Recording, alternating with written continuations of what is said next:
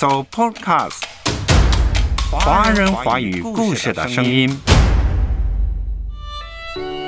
近年来，有感于圣经是世界人类的源头活水，实在是一部不可不读却不容易读的宝典的吴姐姐，再一次用写历史故事的严谨态度和灵巧的文笔写圣经故事。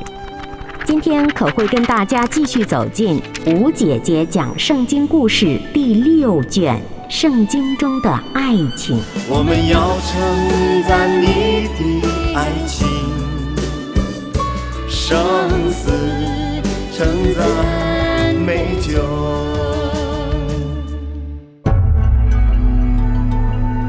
阅读开阔视野，豁达心胸。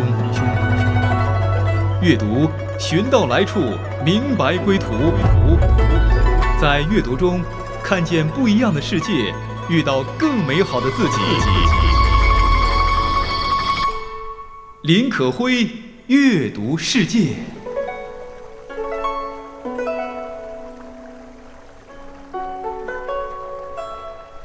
烟消微月淡长空，银汉秋期万古同。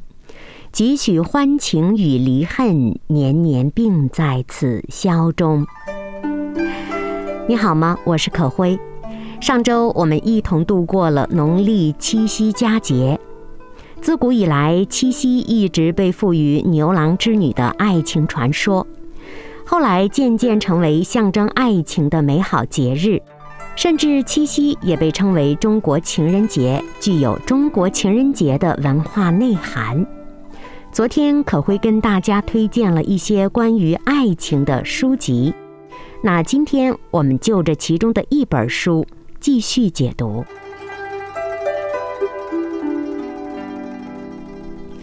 那么大家还记得昨天推荐的最后一本书是什么吗？吴寒碧吴姐姐讲圣经故事第六卷《圣经中的爱情》，邂逅圣经中的爱情。吴姐姐讲圣经故事中最动人的一部，第六卷《圣经中的爱情》。提到吴寒碧，这位出生于台湾新闻世家的高材生，观察敏锐，下笔深刻。他曾经以王纯为笔名，在报章杂志撰写方块，抨击世情，语多慷慨，读者还误以为。王纯是一个饱学的老先生，殊不知是出自侠骨柔情纤纤女子之手。吴寒碧吴姐姐自幼受到家学熏陶，她一直憧憬着中国书圣的“身无半亩，心忧天下；读破万卷，神交古人”的境界。因而大学毕业以后，她一头扎入了古史之中。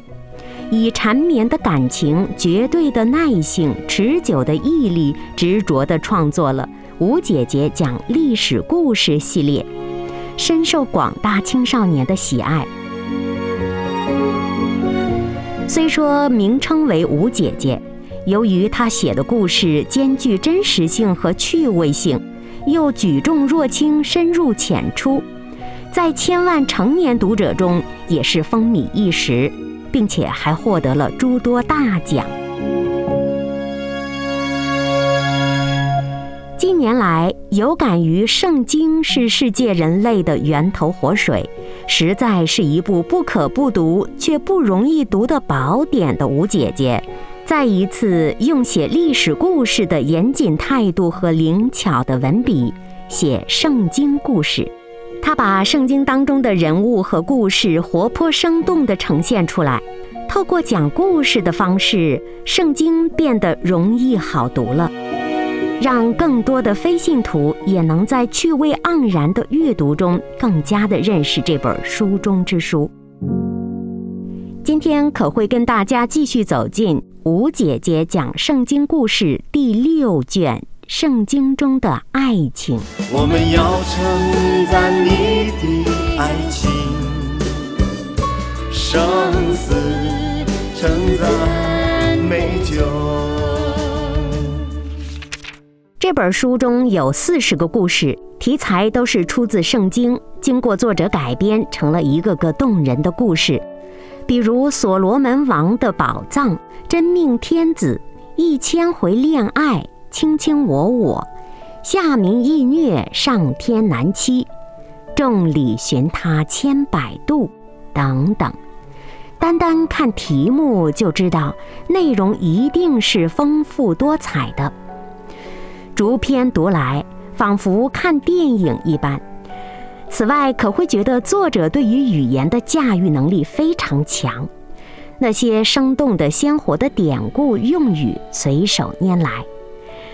读了这本书，不仅读到了一个个生动的故事，还学到了那些优美典雅的语言。提到圣经中的爱情。我想大家跟可辉一样，首先会想到雅歌书。没错，圣经当中的雅歌书是所罗门王的诗歌，一直被称为歌中之歌，被称为圣经当中难得的爱情卷。在希伯来文当中，歌中之歌是指最美好的，所以中文翻译成雅歌。这卷书是一对男女对唱的情歌，或者叫情诗。特色是没有提到上帝，一个字都没有提到神。但是，整卷书读下来，你会觉得上帝无所不在，他在每一行诗中，在每一句对白当中。有的人觉得雅歌书中对情爱的描述文字过于露骨，和圣经似乎不太相入。除了最初读书时脸跳心红，匆匆翻过，那后来就是不太愿意翻看了。比如为本书写序的著名作家胡唯美就这么认为：初读雅歌觉得脸跳心红，浅读即止。此后读经就对这一篇心存疑问，视而不见，略过不读了。可是有一天，当作者吴寒碧突然邀请他为此书下序的时候，他想怎么写这一卷书的序呢？他想找个理由推辞。后来他却感觉到，也许这正是上帝的旨意。这和可辉的心情很像。很多人读雅歌是冲着爱情去的。可是读到最终，又觉得这是圣经的文字吗？这样的爱情真的在现实中存在吗？再有了，诗句似乎理解起来也不太贴地。怎么理解雅歌呢？这是现实中的爱情吗？可辉也常常绕过雅歌了。虽然常常在婚礼上听到那首关于雅歌的诗歌。或者赞美诗，但是在现实生活中，总是觉得少了点现实的落地之气。可是本书的作者吴寒碧姐姐，却恰恰是透过雅歌来讲《圣经》这本爱情之书的。在二零二一年底的圣诞节，吴寒碧发了一条短讯给胡唯美。也就是那位要写序的作家，作者说：“我如期交稿了，这是我写圣经故事的第六本书，也是我最喜欢的一本。我主要是借着写雅歌书，谈到如何真正的找到神。在这本书中，谈到人与人的爱情，神与人的爱。我尽量的把雅歌写得深而美，我也写天堂地狱。”我还写马丁·路德寻求神的经过，因为心有戚戚然，我真心想带给读者心灵启发。这是本书作者吴寒碧所发的简讯，因为他的诚恳，作家胡唯美后来为此书作序了。跟随吴寒碧姐姐讲圣经中的故事，深度的解读雅歌，走进雅歌。欢迎收听《阅读世界》。可辉甚至和胡唯美一样，爱上了雅歌书里面男女情爱直指内心的文字描述，甚至觉得雅歌是所罗门王和舒拉密女最为纯洁的爱的心声。佳偶越爱慕良人，就会越在意自己是否般配。舒拉密女在忐忑不安中，总是觉得自己黑。她心口的那份爱情是一种甜蜜的痛苦。真爱不会让人疯狂，不会被理智冲淡，也不会因为自重而减少魅力。真爱是外面含蓄，里面诚实，必须鼓起勇气追求表白。扭捏作态的人多半儿会丧失良机，终生抱憾。至少从舒拉密女直接的表达爱情中，我们可以读出这一层情感来。我们要称赞你的爱情，生死称赞美酒。我们要称赞你的生死承载美酒。吴姐姐讲圣经故事，圣经中的。爱情，在最合适的时间遇上能够欣赏自己的良人，信徒被主吸引而爱慕主，就好像是佳偶被良人吸引而爱慕良人一般。因为品尝到了爱，那爱真的比酒还美。生死称赞美酒。从而知道了，这爱是世上最美的东西。在这本书的第三十五章的故事当中，作者吴涵碧向我们讲述了舒拉密女和所罗门的爱情。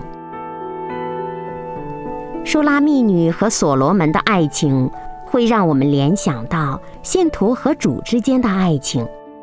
越是爱慕主，越会在意自己的言行，甚至常常反省自己。不但看到肉身败坏，也感觉自己似乎是根本配不上这恩典的。这恩典既让我们脱离了世上从情欲来的败坏，就得以与神的性情有份了。如此反思，便可以恢复秀美的地位了。就像舒拉密女怀疑自己的外貌是否般配自己的良人，经过反复思量，在救主的里面，恩典大过瑕疵。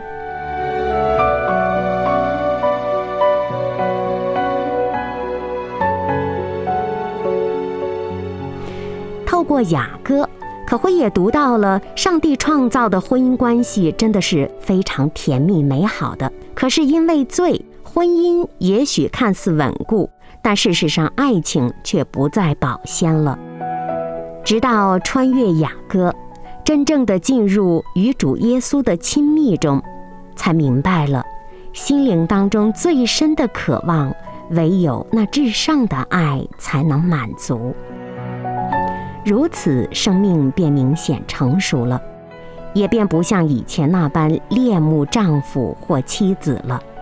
毕竟，另一半并不能够真正的满足我们心中的那个独一的空缺。原来，上帝的爱情才是至永恒不变的，它是活水源头。夫妻也罢，情侣也罢。明白了这至深的爱情，两人之间的关系反而更加的自然和谐了。如此真是甚妙。一生一世一心一意，爱人啊，你就是唯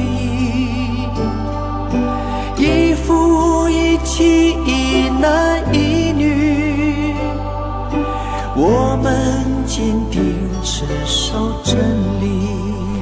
作家胡伟美说，他读到的雅歌是我们和上帝的关系，是和上帝的感情。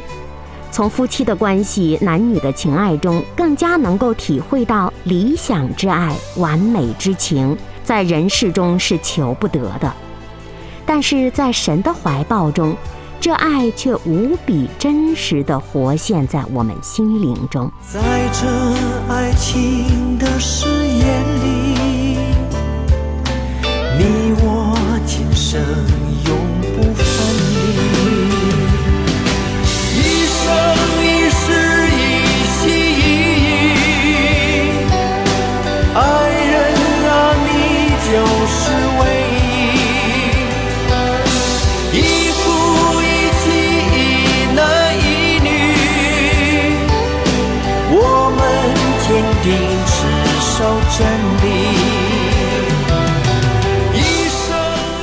雅歌一卷书中有三个人物：牧童、君王所罗门，一个黑黑的女孩舒拉密女。其实这比喻非常鲜明。上帝和以色列民之间的爱情，就如所罗门和舒拉密女之间一般。这卷书也预表着基督和神的群羊教会之间的关系。在寻觅不得、跌宕起伏的情感中，我们也体验到了上帝给人的独有的操练。在这爱情的誓言里，我们坚定持守真理。在吴姐姐讲圣经故事《圣经中的爱情》中，穿过雅歌这卷书，我们看到了。只有在神的里面，那份爱情才是最甜美的。基督和人之间的关系，其实才是最美的爱情故事的榜样。欢迎收听《阅读世界》。说来，可辉也觉得雅歌是圣经当中不好理解的篇章。吴姐姐以人间爱情为经，雅歌的经文为尾。其间还穿插了马丁·路德的人生故事，交织出了上帝与这宇宙之间最扣人心弦的爱的故事，可谓充满了创意，写法非常的灵巧，读来引人入胜，心潮也随之澎湃激昂。接下来可会给大家介绍一下这本书中讲到的关于马丁·路德的故事。天阅读世界走进的是吴寒碧、吴姐姐讲圣经故事中最动人的一部第六部《圣经中的爱情》。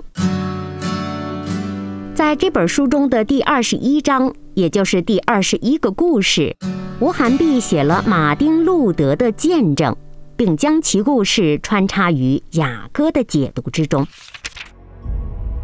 一五一七年十月三十一日。对于基督教而言，是个石破天惊的大日子。这一天，三十三岁的奥古斯丁修会的修士、神学教授马丁·路德，在威登堡教堂大门张贴了九十五条论纲，列出反对赎罪券的九十五条论点。这个举动启动了宗教改革，以因信称义为信仰核心的基督新教自此诞生。这是很多人并不陌生的宗教史的一页。当时，马丁·路德的神学见解形同直接挑战了罗马教皇的权威，权贵的好友圈极度不爽。教皇不但将路德逐出了教会，还骂他是主耶稣葡萄园里的一头野猪，充满了羞辱。枢机主教和神圣的罗马帝国的皇帝查理五世。都要求路德立即收回他的论点，但是路德毫不犹豫地拒绝了。他铿锵有力地说：“我不能，也不愿意收回任何东西，这是我的立场，我只能这样做。”即便面临死亡的威胁，路德也仍然坚持不改其志。这是一种虽千万人吾往矣的勇气。路德曾经说过，自己的神学并不是一蹴而就的。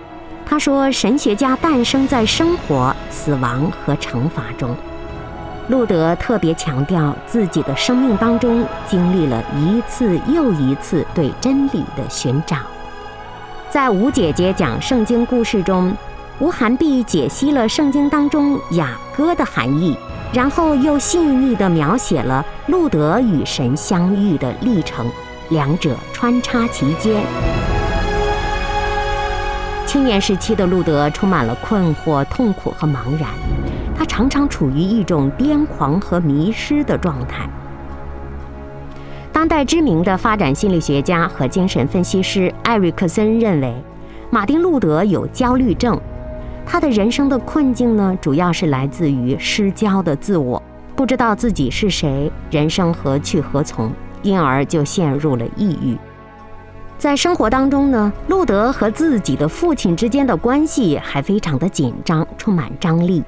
路德的父亲叫汉斯·路德，出身贫困，他一心望子成龙，期待儿子可以飞黄腾达，让全家在社会上翻个身。可是不料呢，这个儿子却进了修道院，从事在父亲看来完全没有前景的神职工作，因此父亲很鄙视儿子的选择。父子之间的关系成了马丁·路德纠结、困厄、痛苦的最主要的来源。或许也可以说，失望的父亲带来的精神折磨，加重了敏感的马丁·路德的灵魂的苦难。所幸的是，这个时候寻寻觅觅的路德找到了上帝，这位父亲给他开了一条路。在他的身边，上帝安排了和他情同父子的奥古斯丁修道院的院长约翰斯托皮茨，两个人的情谊很深厚。这份真正的友情呢，不但帮助路德体会到了他甚少从父亲那里得到的关爱和扶持，也让他透过约翰斯托皮茨的教导，更加的认识了上帝和人之间的关系。路德之所以能够摆脱抑郁症的困扰，能够摆脱种种自我控诉，甚至是自我否定与恐惧的核心力量，就是因为他终于认识到了神就是爱，他找到了这份隐而不露的真正的爱情。神就是爱，他拆独生爱子前来。世人白发，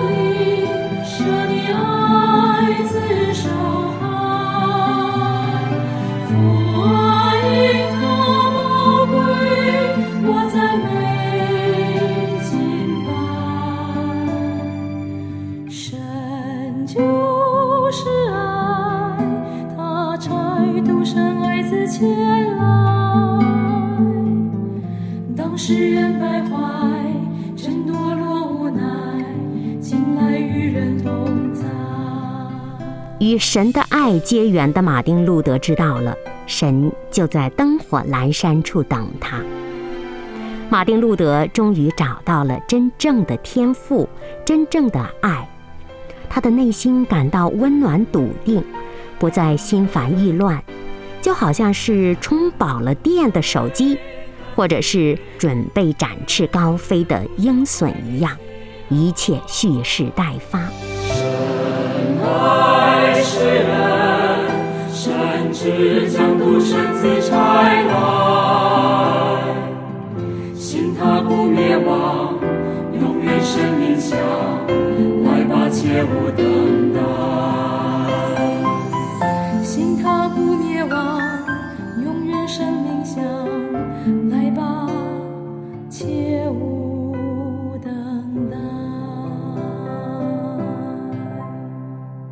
天阅读世界可会跟大家读的是吴姐姐讲圣经故事第六卷《圣经中的爱情》。此刻解读的是马丁·路德是怎样战胜抑郁症的。这个故事穿插于吴姐姐讲雅歌的著作中，彼此交错，非常巧妙。马丁·路德认识了神，他和自己和解了，和父亲和解了。这一切都源于他确认了上帝是恒久的、无私的、牺牲的爱。马丁·路德的人生故事在这一刻彻底的被改写了。吴寒碧形容说：“此刻的马丁·路德心里踏实，生命精彩，刚强壮胆，平安喜乐。上帝的呼召让路德找到了自己安身立命的人生答案。”他不再迷惘了，不再反复追问我是谁，人生何去何从了。他学会了从自我定罪中走出来。神既然爱他，世人的闲言碎语又算得了什么呢？盘踞心头的那个魔鬼，在神爱的照妖镜下现形退去了。长期失眠的路德终于可以安歇，就如同诗人大卫在诗篇四篇八节当中所说的：“我必安然躺下睡觉，因为独有你耶和华使我安然居住。”这份爱情让马丁·路德深刻地体会到了基督的信仰是人和上帝直接的关系，根本不需要赎罪券。也不需要经过宗教性的代理人，信徒皆祭司。就像旧约出埃及记十九章六节所言：“你们要归我做祭司的国度，为圣洁的子民。”也如新约彼得前书二章九节所呼应的：“唯有你们是被拣选的族类，是有君尊的祭司。”是圣洁的国度，是属上帝的子民。这两段经文当中的“你们”，都是指被上帝寻到的上帝的儿女，直接从上帝而来的爱，给了马丁·路德勇气和力量。他敢于起身对抗当时的宗教和政治权威，就像雅各八章六节所说。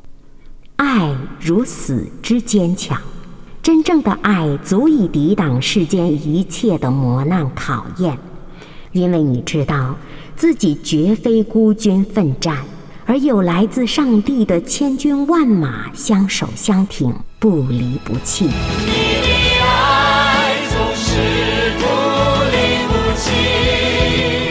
只要愿意。这份让马丁·路德褪去幽暗、进入奇妙光明的爱，今天也可以成为你人生的至宝。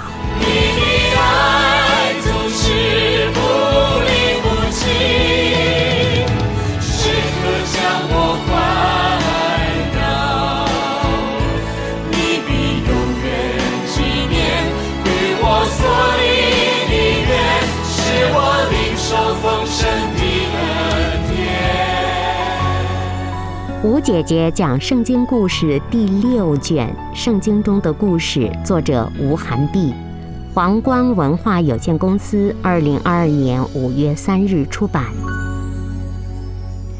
这本书讲到了圣经当中的四十个故事，其中所罗门王与舒拉密女的爱情，马丁·路德追寻神的爱情故事彼此交替，让我们真的知道了。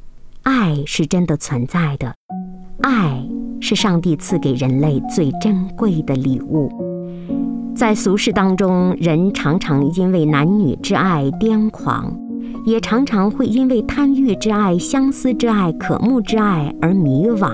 在人生的至暗时刻，寻寻觅觅，凄凄惨惨戚戚，最终我们发现，唯有上帝的爱恒久不变。刻骨铭心，而《圣经》这本书正是上帝给天下所有人的最深情的告白。